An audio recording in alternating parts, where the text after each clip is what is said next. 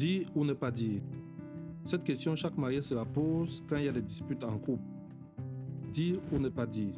Bombarder, accabler son conjoint de mots durs, choquants, venimeux, comme on dit chez nous, le finir une fois. Garder son calme et gérer sagement la situation.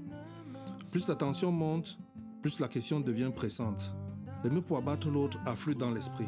La langue est aiguisée pour y ajouter du venin et rendre la riposte mortelle.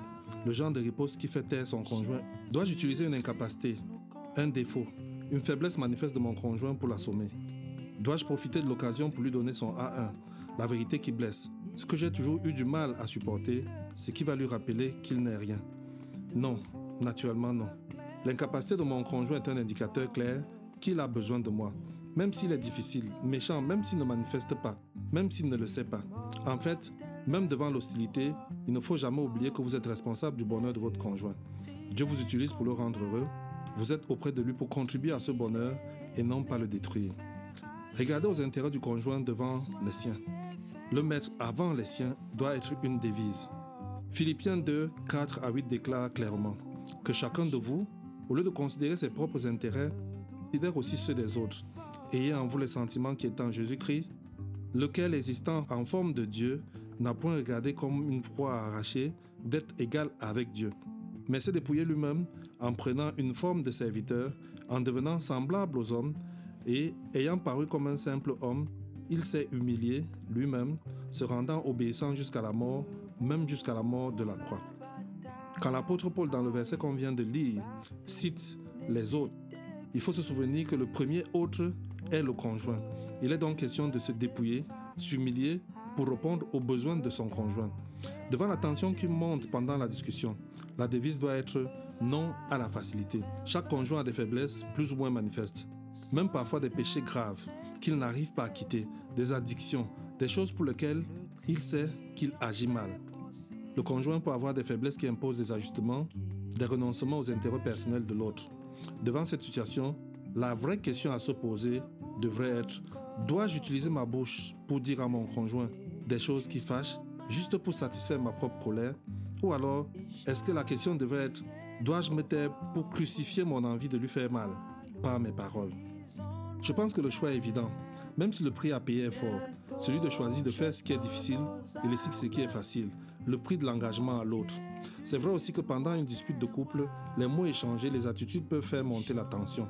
Mais c'est bien de retenir qu'un mot mal placé à son conjoint satisfait un moment d'orgueil, mais dans la durée détruit insidieusement la relation. Il y a des mots M-O-T-S qui s'effacent difficilement et génèrent des mots M-A-U-X qu'on aurait pu éviter. Il faut donc s'exercer à se taire quand l'on n'est pas prêt à dire ce qui construit la relation et à parler uniquement pour bénir, aider, assister, aimer. Voilà la vraie communication de couple.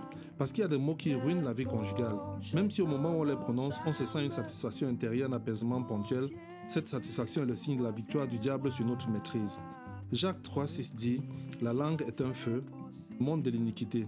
La langue est placée parmi nos membres, souillant tout le corps et enflammant le cours de la vie étant elle-même enflammée par la GN. Les difficultés conjugales mettent en exergue notre capacité à aimer notre conjoint. C'est un véritable exercice de piété, un apprentissage de la dépendance à Jésus. Un pasteur disait un jour que chaque fois que tu as envie de lancer une mauvaise parole à ton conjoint, pose-toi la question de savoir ce que Jésus aurait fait à ta place à ce moment précis. C'est ici qu'intervient dans la maturité spirituelle. Être mature spirituellement, c'est être capable de faire le bon choix dans cette situation difficile et dire chérie, je suis désolé, je propose qu'on en parle plus tard. Et éviter d'utiliser des expressions du genre tu es fâché, tu es tendu, tu délies, mais privilégier la recherche de l'apaisement, prier dans son cœur pour que Dieu baisse la tension respective et prouver aussi possible que l'on ne peut pas discuter à ce moment-là. Si on propose le report de la discussion et que l'autre ne l'accepte pas, il faut absolument éviter de céder à la tentation des émotions. Il faut discipliner ses émotions pour faire ce qui est juste. Pour terminer, que faire si vous avez adressé des paroles venimeuses, blessantes à votre conjoint? Trois étapes principales. Première étape, il faut confesser ces mauvaises paroles à Dieu, reconnaître que l'objectif de ces paroles était méchant et le regretter sincèrement. Deuxième étape, aller vers son conjoint pour lui dire qu'on regrette ce qu'on a fait, qu'on regrette ce qu'on a dit. Il faut faire attention de choisir le bon moment pour le faire. Il faut même prier avant d'aller lui parler pour que Dieu le prédispose à l'écoute de votre confession. Et puis en troisième partie, il faut se repentir et décider ensemble avec votre conjoint d'un plan d'action réaliste pour combattre le mauvais comportement dans le futur. En conclusion, pour ce jour, il est bon de dire que Dieu connaît nos vrais besoins. Dieu connaît nos émotions. Dieu connaît ce que nous ressentons face aux ajustements de notre conjoint.